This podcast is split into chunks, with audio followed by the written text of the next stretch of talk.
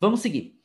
Primeira coisa, nosso foco hoje é vinhos de corte, mas a nossa protagonista é a Malbec. Primeira coisa que a gente precisa pensar é que estilo de vinho Malbec faz. E aí a gente já pode trazer o maior produtor de Malbec hoje no mundo, que é a Argentina, que representa quase 80% de toda a produção de Malbec no mundo. Então, esse é um ponto relevante, certo? Então vamos falar, a gente vai falar de Argentina, e vamos começar assim com como ela é a maior referência. Qual o estilo de vinho que Malbec faz na Argentina? E aí a gente normalmente está mais acostumado com um estilo que é o mais, digamos, comum. Né? O que seria o estilo mais comum? Seria esse estilo mais concentrado, potente, esse estilo mais, vamos falar aqui, né, de vinhos encorpados, vinhos mais potentes, vinhos, concentrados, que realmente é o mais comum de Malbec. Mas também tem muitos produtores que fazem os vinhos de entrada, vinhos mais leves, vinhos para ser consumidos mais jovens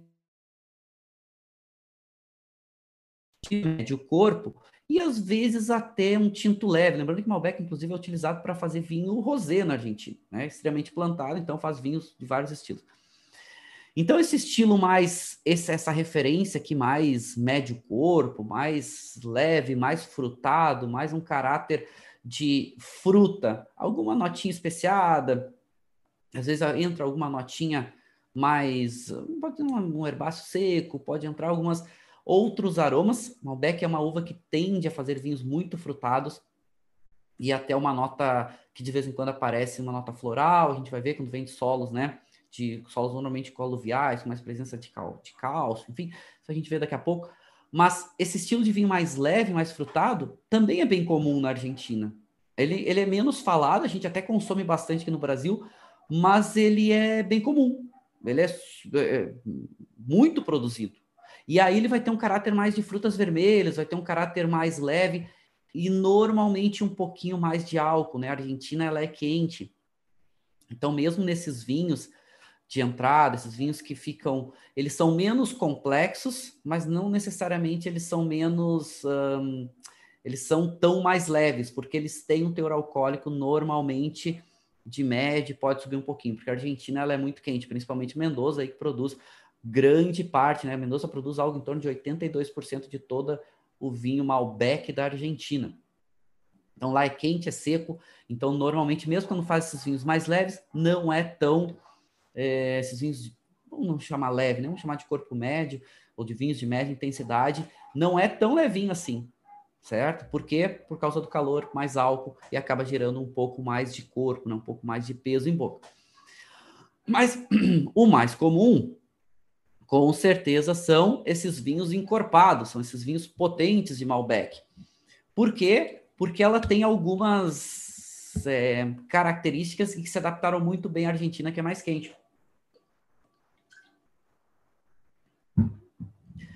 A Argentina é mais quente e fez um Malbec, um vinho Malbec muito diferente da França, de Cahors, que é esse Malbec mais tradicional que a gente está acostumado muita concentração de fruta, muito caráter de fruta preta, muita potência, álcool normalmente de médio para muito, muito corpo e tanino macio. Esse é um dos um dos grandes referenciais de Malbec quando a gente pensa em Malbec. Por quê? Porque tem tanino macio. É um vinho mais macio em boca. Por mais que ele seja, ele não é leve, ele é potente, mas ele é macio. Então não é aquele vinho tão duro, tão adstringente. O álcool pouquinho mais elevado, também dá uma maciez, uma certa maciez para o vinho. Então vamos entender aqui o seguinte: é, Malbec, se a gente pegasse uma, uma classificação de intensidade, aqui uma predisposição de intensidade na produção de, dos vinhos tintos, a gente vai, vai ter Malbec aqui já entrando nos vinhos mais encorpados. Também tem a casca, a casca dela é grossa, né? A uva tem, a uva tem uma casca um pouco mais grossa, que faz com que ela tenha muita cor. Então também é comum essa, essa concentração de cor em Malbec. E os cortes, as uvas que vão entrar no corte com Malbec, então lembrando que se ela é uma uva que já tem uma predisposição a fazer bons vinhos varietais, ela normalmente no corte, ela vai entrar na maior proporção. E aí, se a gente vai falar do corte, principalmente na Argentina, que ela é a uva mais plantada, a gente vai ter cortes com vários, com várias uvas, né? A gente vai falar hoje que é o nosso nosso protagonismo aqui, que é Cabernet Franc, mas a gente vai ver corte de Malbec aparecendo com Merlot, a gente vai ver corte de Malbec na Argentina bastante aparecendo com Cabernet Sauvignon, né? A gente vai ver cortes da Malbec com várias uvas. E a gente vai ver que em Cahors ela é cortada com duas uvas lá na França. A gente vai ver daqui a pouco que são duas uvas que vão fazer a, a, o contraponto para os dois lados na Malbec.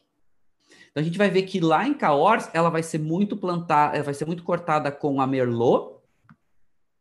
E acreditem, ela vai ser muito plantada com ou muito cortada com Taná. Então a gente está vendo Malbec aqui no meio do caminho, certo?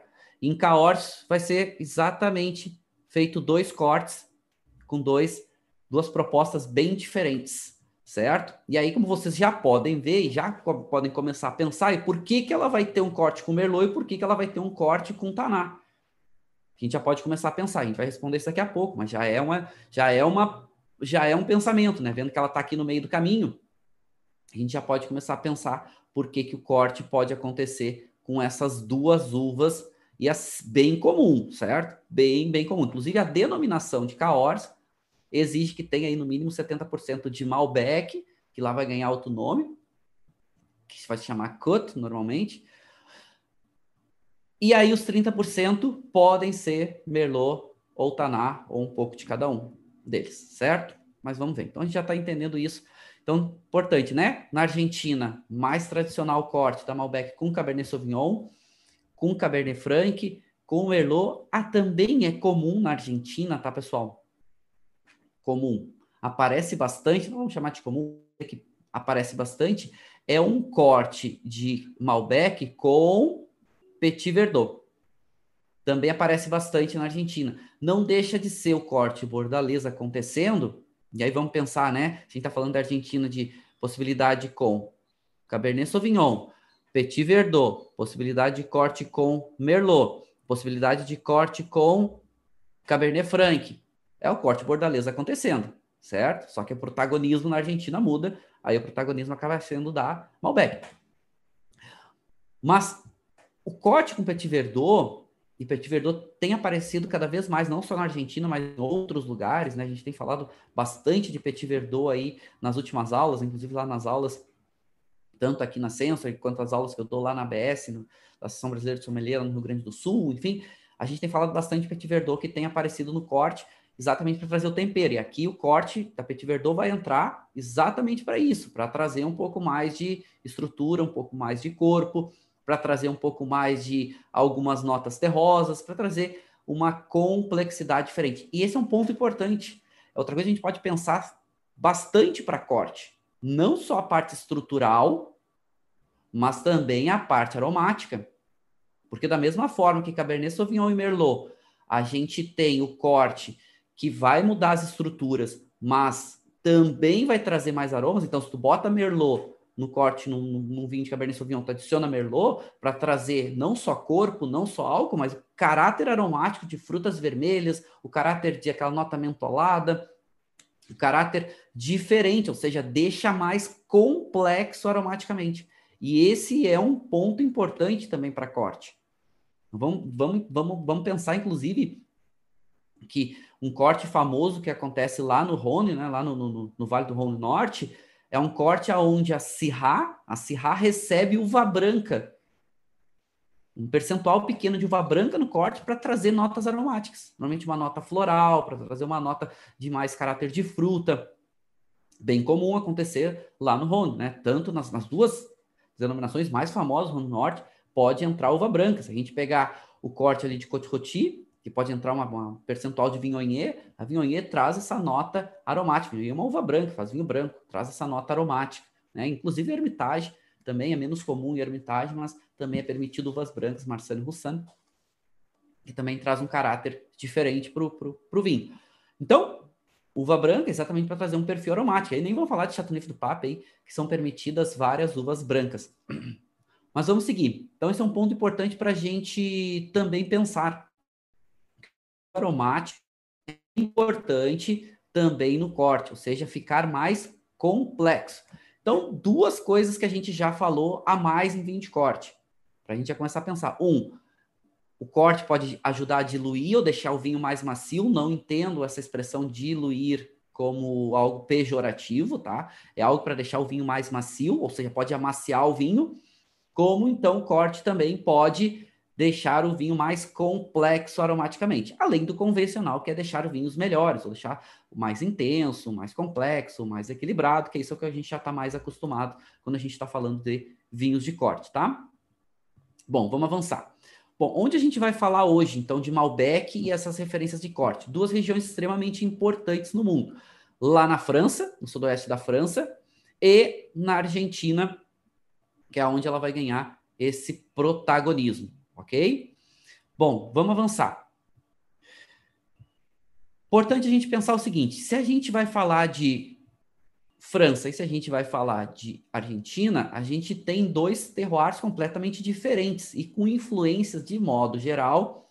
Então vão ter vários fatores, isso assim é uma generalização que a Argentina é quente e seca, e a gente está falando da França, principalmente no sudoeste, um pouco mais fria e um pouco mais úmida, mas principalmente mais fria, certo? Então a gente tem que ver esses, essas influências, outras influências são extremamente importantes, mas a gente entender que a gente tem, um, de certa forma, o Malbec francês de um clima mais frio e o Malbec argentino de um clima mais quente, mais concentrado, mais potente, ou seja, mais calor, já vai remetendo a essas questões de concentração.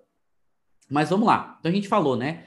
Malbec, de modo geral, uma uva que tem a casca mais grossa, muita pigmentação. Ela faz. Os cachos não são tão grandes, mas ela tem uma boa produtividade. Ela é uma uva de maturação, de amadurecimento, na verdade, né? De cacho de uva intermediária, ela não é nem tão precoce nem tão tardio. E normalmente faz vinhos com muita intensidade de cor. E quando a gente fala de cor da Malbec, um ponto importante é que a gente, se a gente pegar a nossa escala que a gente usa aqui, que pega na, na, as tonalidades dos vinhos tintos, que começa lá com púrpura, depois vai para rubi, notas né, laranja, laranjadas ou granada, até essas notas mais acastanhadas, enfim, âmbar. Nem toda uva, mesmo quando o vinho é muito jovem, tem essa nota, dessas tonalidades mais puxadas para o para o púrpura, né, para essa nota mais violácea, a Malbec tem essa predisposição. Então, a Malbec tem essa tendência a fazer vinhos com uma cor mais puxada para o púrpura, com essas notas azuladas, com essas notas mais é, para um violáceo. E ela mantém muita essa intensidade de cor por bastante tempo. Né? E também é um diferencial grande. Além da concentração de cor, ela tem uma estabilidade aí de cor, isso a gente vai falar mais adiante, principalmente quando ela tem passagem por madeira, por madeira nova, que a gente tem alguns compostos fenólicos importantes na madeira nova, por isso também a madeira nova dá potencial de guarda, ela ajuda né, em outros elementos, mas também na estabilização de cor. A madeira nova tem alguns componentes fenólicos que se ligam a essas cadeias, esses componentes fenólicos de cor, e ajuda a entre esses componentes de cor, antocianinas, se liguem tão rapidamente aos taninos e vai acabar gerando aqueles sedimentos, né? Aquela borra do vinho tinto que vai perdendo cor, vai perdendo tanino e vai criando aquela borra. A madeira nova ajuda essa estabilização e Malbec se dá muito bem com madeira. A gente vai ver daqui a pouco no perfil da uva e do perfil sensorial dela, no perfil aromático. Então, beleza. Então, a gente já viu essa concentração de cor e a gente já viu essa intensidade, essa coloração mais puxada para o rubi. Ah, todo vinho Malbec, quando ele é novo, ele tem essa nota rubi, essa nota violácea? A resposta é não necessariamente, mas ela tem essa predisposição, ok? Bom, um pouquinho da, da história do Malbec, então ela, ela nasce ali na região provavelmente entre o sudoeste e Bordeaux, sudoeste da França e Bordeaux, são regiões vizinhas. Ela nasce provavelmente aqui mais para essa região próxima a Cahors, aonde ela tem o nome de Côte ou Auxerrois, ok? Auxerrois é menos utilizado, normalmente ela é utilizada, a expressão para o nome da Malbec lá na região do sudoeste é Côte ou Côte Noir, como ela é conhecida. Em Bordeaux, eles usam a expressão, ela é menos plantada, mas permitida e plantada, e usam a expressão tanto de Côte quanto de Malbec, né? Usam o nome Malbec.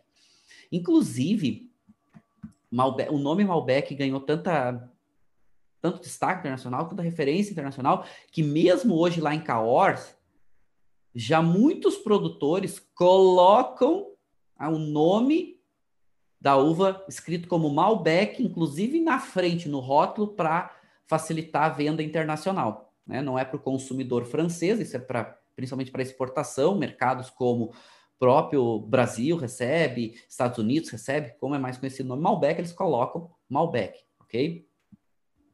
Bom, é importante saber que é o seguinte, a expressão Malbec, aí tem várias, algumas historinhas que contam que ela foi levada de Cahors para Bordeaux por um húngaro, né, chamado Malbec.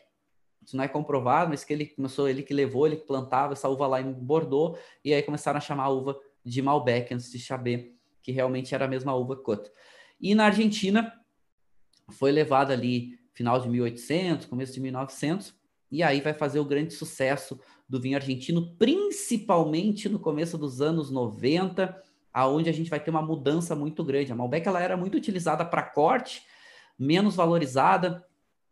A Argentina fazia vinhos de menos qualidade, mais volume, e aí vai ter uma mudança muito grande principalmente por Nicolás Catena, outros, né, principalmente alguns estrangeiros também que vão para a Argentina, mas Nicolás Catena começa um movimento na Argentina muito importante, que é o seguinte, final de, dos anos 80, começo dos anos 90, ele começa a fazer grandes vinhos, ele muda o perfil de Malbec, ele começa a levar a Malbec para mais altitude, né, ela era só plantada ali em volta, era mais plantada e mais famosa ali em volta da região de, da cidade de Mendoza, da comuna de Mendoza, e, e ali é uma região um pouco mais baixa. Mais baixa não, estão falando de 800 metros, média, né? Maipu, a gente mostra daqui a pouco no mapa.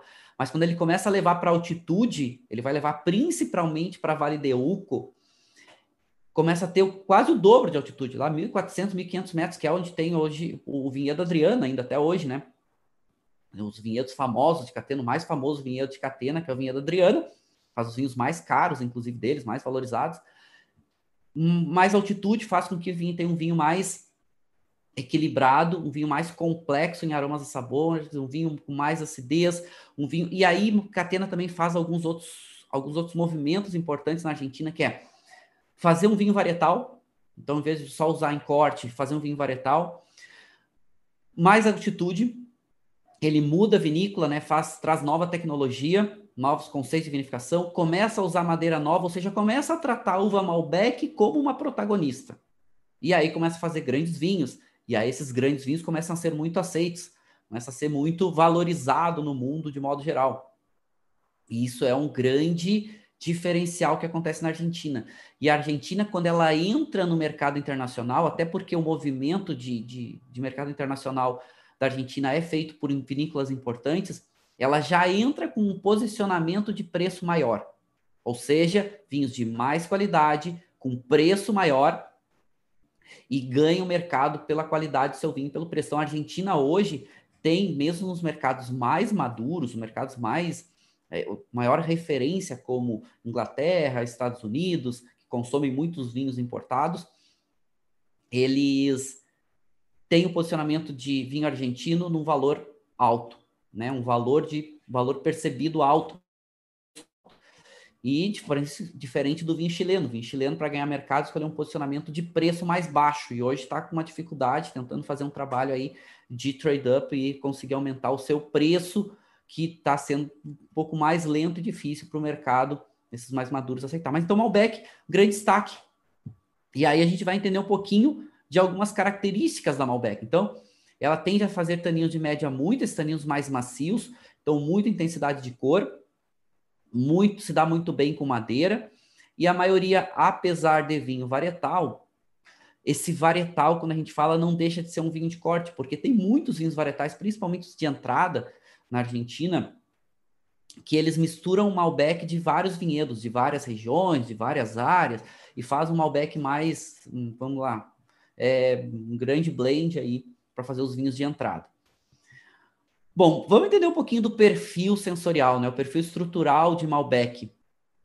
Então a gente já viu, né? Aqui um pouquinho da folha dela, como é que ela é para quem gosta de comparar, né? Para uma pelografia que estuda muito esse, esse, essa evolução dos vegetais aí, principalmente das videiras através das folhas. Vamos pegar o, a estrutura, como é que é o perfil sensorial de Malbec.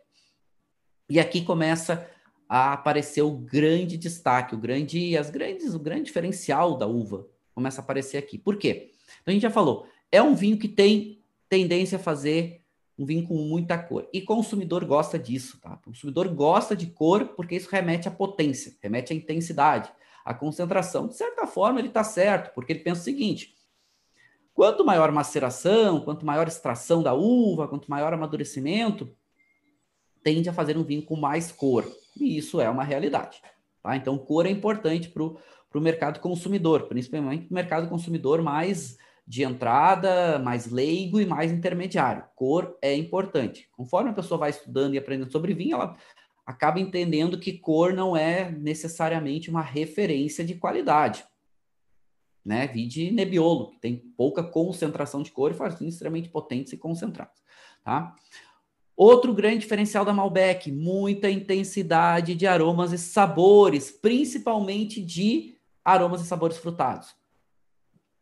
Mais um ponto a favor dela, faz vinhos com mais estrutura tânica. Só que essa estrutura tânica, né, normalmente de médio para muito, essa estrutura tânica com mais maciez, não é tão adstringente. A granulosidade não é tão grossa, certo? A textura não é tão grossa.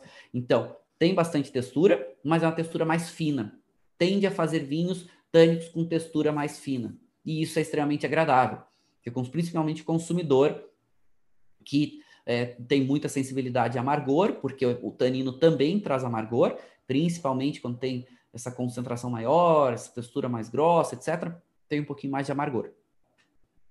E faz vinhos também com muito álcool e também corpo normalmente chegando em muito. Então, é um vinho intenso, é um vinho concentrado, e essa intensidade de aromas e sabores equilibra bem essa intensidade.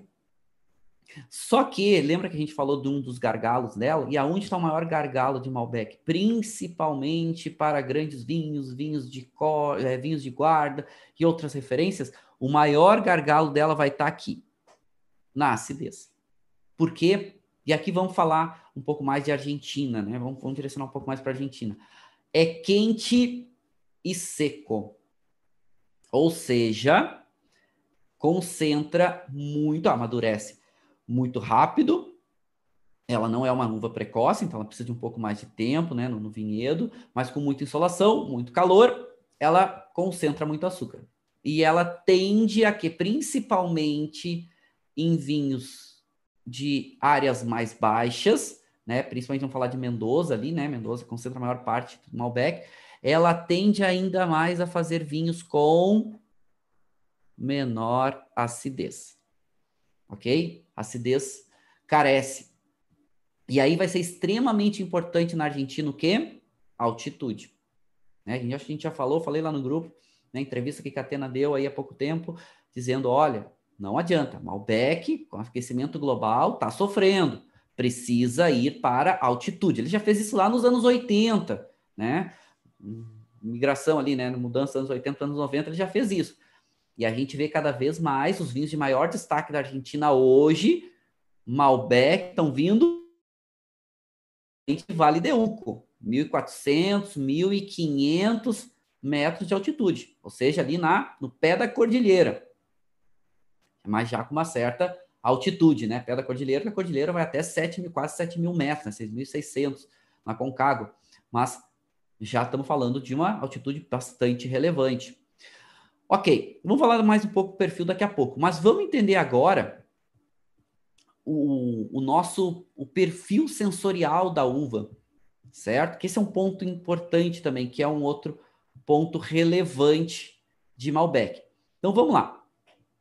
Perfil sensorial, tá? Então aqui nossa roda dos aromas, A gente está, eu falei para vocês, né? Faz um tempo que eu vim falando que a gente vem trabalhando numa roda de aromas. A gente começou esse, esse trabalho lá na Itália, lá, lá no TIAS, né? No Centro Italiano de Análise Sensoriale. E começamos esse trabalho lá e fui trazendo faz um tempo, estou desenvolvendo uma roda de aromas mais focada em Brasil, baseada na roda de aromas da Enoble, né? Que é aquela doutora lá da Universidade de Davis que desenvolveu a roda de aromas para vinho, extremamente copiada. Então a gente está desenvolvendo, a gente está para lançar essa roda, mas aqui ela já está aplicada. Então quem já está lá no nosso, não se preocupem, vocês que estão lá na nossa comunidade, lá no Telegram, vão ser os primeiros a ganhar a roda, a nossa nova roda de aromas que está quase pronta, ok? Então aqui ela está aplicada. Onde vocês estão vendo colorido é uma predisposição dos vinhos de Malbec, tá? Onde está em cinza é a roda como um todo. Não, não significa que não possa aparecer, pode, mas uma predisposição maior de Malbec é nesse perfil. Primeiro, a gente pode ver aqui a maior concentração é de famílias frutadas. Então, Malbec tende a fazer vinhos mais frutados com essa intensidade de fruta, já falamos. Então, um caráter muito frutado, muito esse caráter de fruta preta, quando vem de locais mais quentes, e um caráter de fruta vermelha, quando vem de locais com o amadurecimento um pouco mais cedo, um pouco mais, um clima um pouco mais intermediário, que tem um pouco mais de altitude, muitas vezes, né? Então, esse caráter frutado, bem comum, esse caráter de fruta vermelha, que mesmo essa fruta vermelha, esse caráter de cereja, esse caráter, às vezes, de ameixa vermelha, quando fica muito quente, quando amadurece muito a uva, vira um caráter de ameixa preta, vira um caráter de cereja preta, um caráter de fruta. Primeiro, um caráter de fruta muito madura, e às vezes pode virar um caráter de fruta até sobremadura, então um caráter de fruta assado. Mas muito esse caráter de fruta preta, muito esse caráter de ameixa, mirtilo também, quando vem de locais um pouco mais quentes e pode chegar esse caráter de frutas secas, né? Esse caráter de frutas cozidas. Esse caráter pode lembrar um pouco de geleia, pode gerar um pouco de ameixa seca, né? Até esse caráter de uva passa. E esse perfil, gente, é esse perfil definido muito na Argentina. Inclusive, a Wines of Argentina coloca esse caráter de ameixa seca, esse caráter de uva passa, como um perfil muito comum de Malbec argentino. Certo? Bom,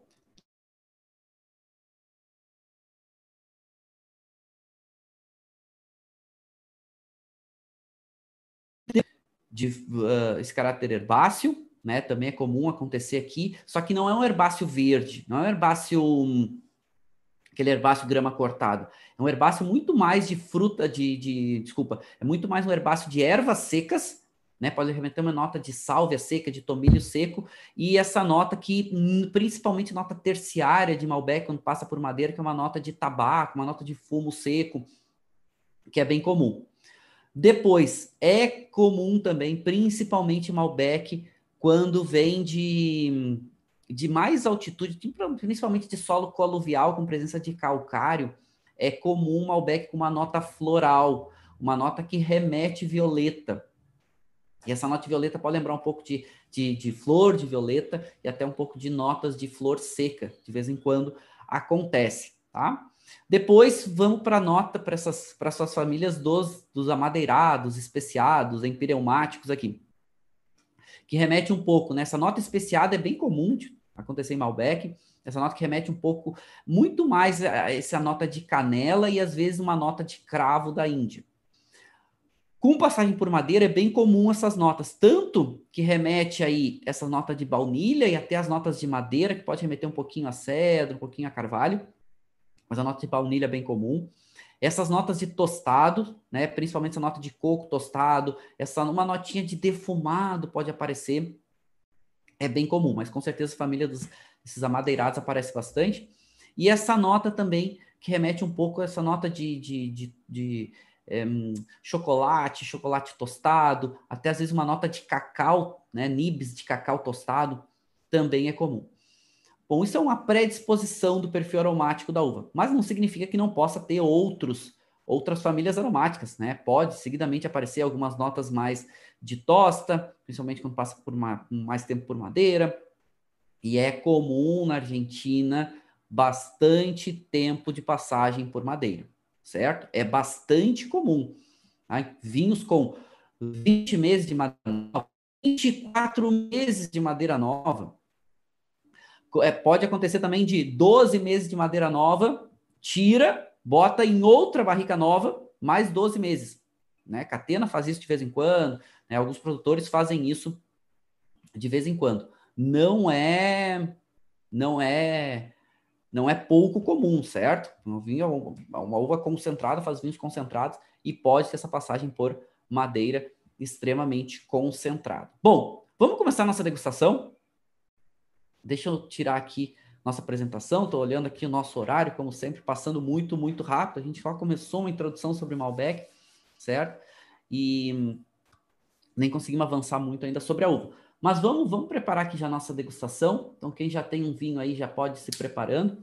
Eu vou degustar então um vinho que é um corte de Malbec com Cabernet Franc e Petit Verdot.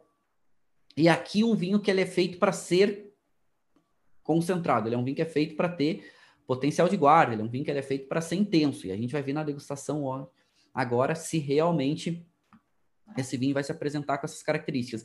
E um vinho que é 2013. Então, realmente, certo? Eu já conheço esse vinho, eu não li a ficha técnica dele, eu já degusto esse vinho faz um tempo, é um manólogo que eu gosto bastante. Faz tempo que eu não degusto esse, estava na minha adega já faz um tempo. E a gente vê dele para ver que ele é composto, mas eu sei que ele tem Cabernet, eu sei que ele tem Petit Verdot, porque isso eu já lembro de algum tempo. Bom, vamos lá. Primeiro vamos preparar então a nossa degustação. Vamos preparar nossa boca, né? Dá uma enxaguada, passa um pouco de água, vê se fica com resíduo. O que, que a gente precisa? A gente vai precisar do nosso vinho, uma taça. Eu vou estar degustando em taça ISO, certo? Eu até botei uma dose um pouquinho maior hoje, exatamente para que a gente consiga ver a questão da concentração desse vinho. Normalmente eu sirvo uma dose algo em torno de 25 ml, que ela fica aqui na curvinha, tá? É minha dose de degustação. Lembrando que a gente trabalha, nas pesquisas que a gente faz, a gente trabalha sempre com três dosagens: 25, 30 e 50 ml, tá? Pode escolher uma delas como vocês. É importante vocês padronizarem. Pega uma, é, uma delas e peguem como referência. Como eu vou botar na câmera para vocês verem, eu botei um pouquinho mais para vocês verem bem a diferença de tonalidade da câmera. A câmera pegar do centro da taça até a borda, ok? Vamos perceber como é que tá o palato, né? Como é que tá o palato de vocês, enfim. Ver se está adequado, se não tem resíduo, se não está com sabor desagradável na boca gosto desagradável. O pessoal pediu para mostrar o rótulo de novo. Marcelo Pelleriti, Gran Reserve 2013, Blend of Terroir. Ok? Quem traz para o Brasil é uma importadora desse vinho chamada hum, Del Maipo, que importa os vinhos para cá. Tá? No Rio Grande do Sul tem uma distribuição de uma, uma distribuidora chamada Easy Wine, que é de quem eu compro os vinhos, ok? São, são exclusivos. É, hum, bom, tá, a gente tá preparando nossa boca, ver como é que tá o palato, se tá limpo, se não tem gosto amargo muito intenso, se não tem alguns gostos desequilibrado. Se já tá bem, já podemos começar a nossa degustação. A minha boca tá legal, faz tempo que eu tomei café da manhã, já gosto de tomar café cedo quando eu vou degustar, porque para já ir me deixando meu organismo preparado. Mas gole de vinho não tomei nenhum, vai ser o primeiro. Né? Esse vinho agora é só servir na taça para a gente fazer a nossa degustação de hoje. Bom, Importante sempre ter um copinho para descarte, certo? Importante sempre ter um guardanapinho branco, né, para a gente fazer a base da nossa degustação, né, sempre sob uma superfície branca. É importante o fundo ser branco para não influenciar na luz. Copinho para descarte. E água, bastante água, certo? Sempre em degustação, uma dica de ouro para vocês é tomem mais água do que vocês degustam de vinho. Sempre, sempre. Isso também, não só na degustação, mas também na. Quando vocês tomam vinho, tomem sempre mais água. Pelo menos o dobro de água do que vocês tomam de vinho. Né? Se tu não toma muita água, pega o hábito de tomar. Se tem muita dificuldade, pelo menos a mesma quantidade. Pelo menos. O ideal é tomar pelo menos o dobro de água do que tu toma de vinho. Ah, mas eu estou descartando. Mesma coisa. Quantidade, pelo menos o dobro de água do que tu toma de vinho. Por quê? Para os teus sentidos não cansarem tão rápido, para o álcool não fazer um efeito tão rápido sobre o teu organismo. Então, tu tem que ficar muito hidratado, muito hidratado. E o vinho desidrata, né? O álcool, de modo geral, desidrata, né? Desidrata a mucosa, vai deixando a gente mais cansado. Ok, vamos começar a nossa degustação? Então, a gente vai começar pela parte visual. Então, primeira coisa, né? Superfície branca, a gente vai inclinar o vinho. Então, esse vinho aqui, ele tem uma 2013, tá? Então, deixa eu mostrar aqui para vocês. Vou avaliar com vocês aqui eu falei, eu servi um pouquinho mais para que vocês conseguissem visualizar. Vamos clicar aqui para que vocês vejam a minha taça também. Então, o que, que a gente está vendo aqui? Um vinho, ó, que vocês podem ver. Deixa eu só fixar aqui o foco para ficar melhor para vocês.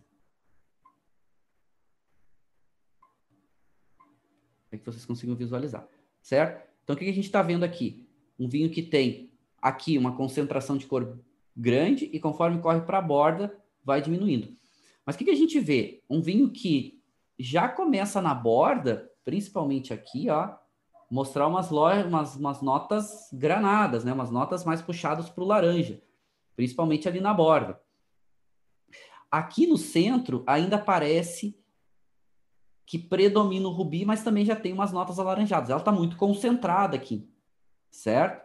Então é um vinho que tem muita intensidade de cor. Eu boto meu dedo embaixo, eu não consigo ver, ó. Aqui, só vou conseguir ver se eu botar meu, meu dedo aqui, mais para a borda.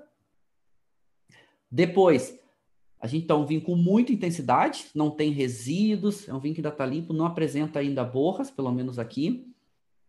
Lembra, a gente está tomando um vinho, degustando um vinho que é 2013, mas a borda já bem alaranjada. A gente já pode ver, né, que tanto essas bordas aqui da lateral, conforme vai indo lá para a ponta do vinho, já bem alaranjado. Mas nessa parte central aqui é um alaranjado com algumas notas rubis ainda presentes. Ou seja, na verdade é um misto, né? Eu até classificaria ainda aqui entre rubi e granada e já lá na borda uma nota granada.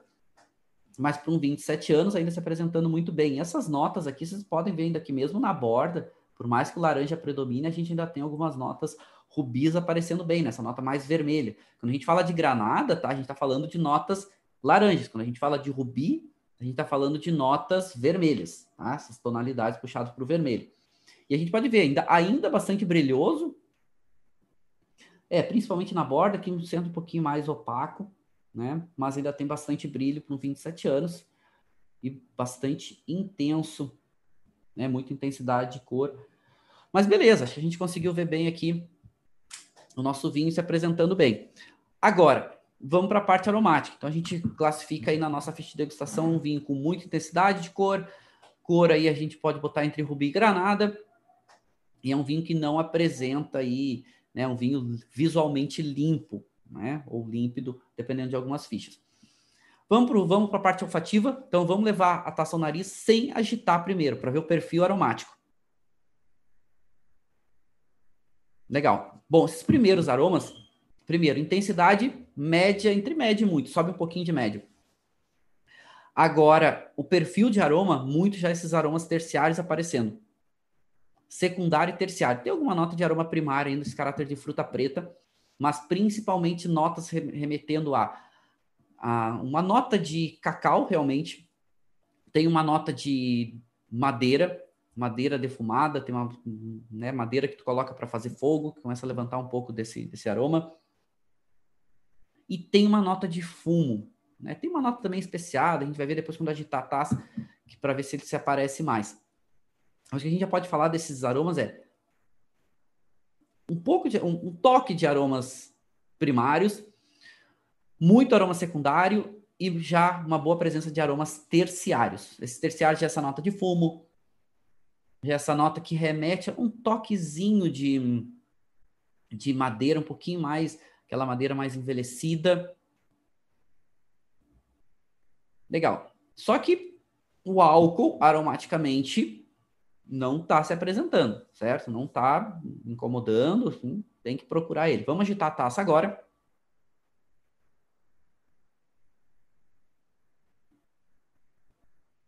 Legal, mudou bastante o perfil. Bom, muito aroma secundário, muito aroma terciário e alguma coisa de aroma primário. Esse aroma de primário remete a uma nota de ameixa bastante madura, remete uma nota de mirtilo, remete uma nota também maduro. Não chega a ser sobremaduro, não chega a ser geleia, mas uma fruta bem madura.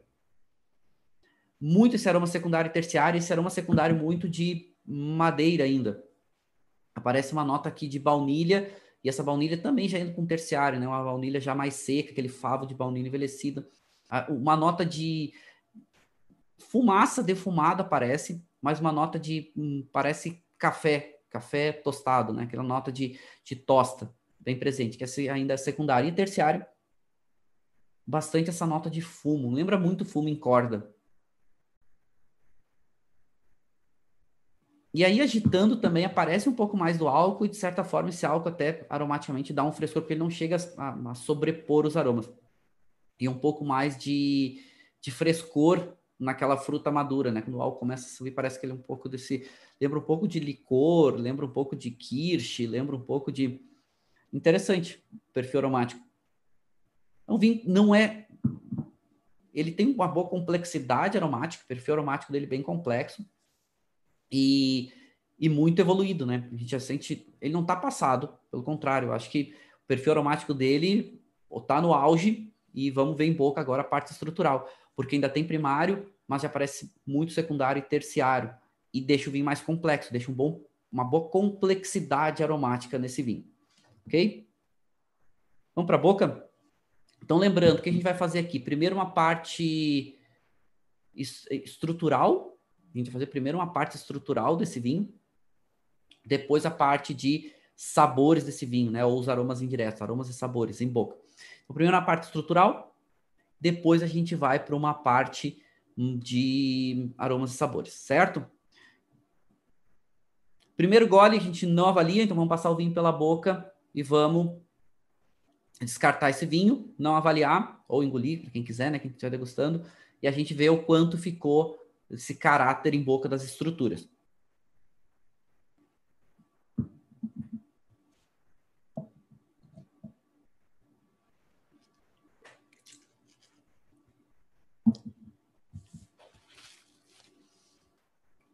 Hum.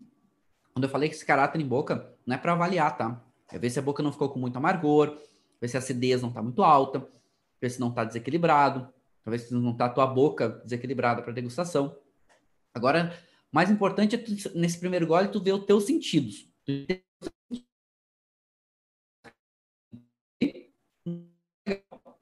Já vou para degustação. Agora, técnica, lembrando, então, dois goles. O primeiro gole, parte estrutural. Segundo gole, a parte de aromas e sabores, ok?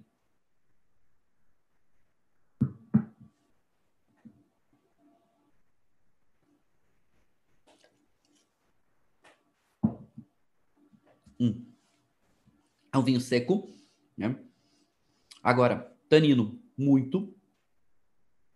A textura dele até não chega a ser fino, né? Sobe um pouquinho de fino, de fino e médio, um pouco mais macio. Álcool, entre médio e muito, aparece bem. Corpo já chega em muito. Então a gente tá falando de um vinho potente estruturalmente. Acidez, quase seguro o conjunto. Acidez tá ali, sobe um pouquinho de médio certo? Essa parte estrutural tânica, alcoólica e corpo tá um nível acima do, do da acidez desse vinho. Sim, mas segura, tá? A acidez está quase segurando. A gente fala nessa, nesse equilíbrio, faltar um pouquinho mais para segurar o contexto desse vinho agora. Não é um vinho leve.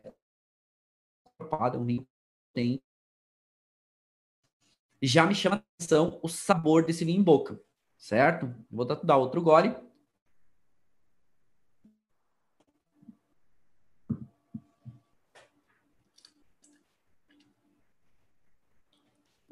que lembra em boca.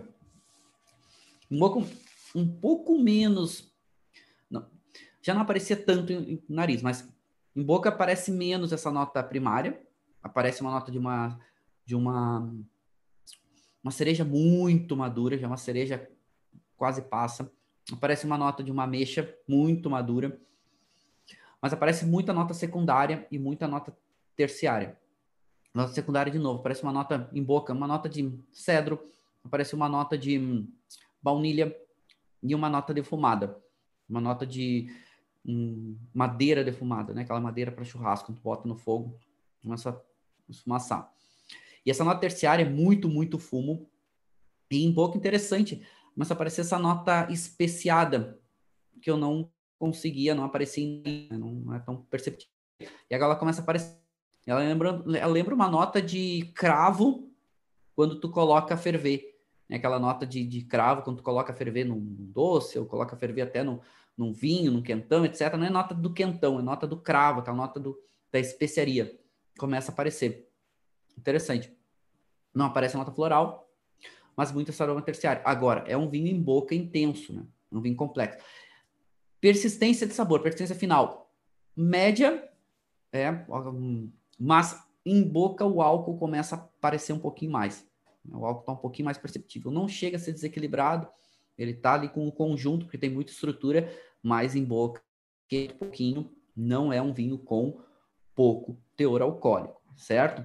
Nível de qualidade, pela complexidade dele, pela estrutura, pela intensidade, sobe de bom, acho que sobe um pouquinho, né? Acho que podemos colocar aí entre bom e muito bom, pela complexidade e pela intensidade dele. Perde uns pontinhos só em equilíbrio, e aqui é um vinho que precisa de comida, né? É um vinho que precisa de proteína, precisa de suculência para dar uma amaciada nessa intensidade dele. Mas é um vinho que, principalmente para consumidor de primeiro nível, né? Falando um vinho aí bastante interessante e muito intenso.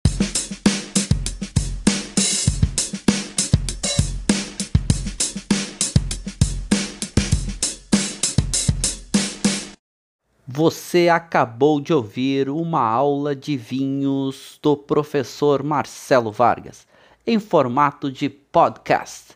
Para mais conteúdos, dicas e materiais sobre a bebida, acesse o site www.marcelovargas.org. Um forte abraço e até o próximo encontro.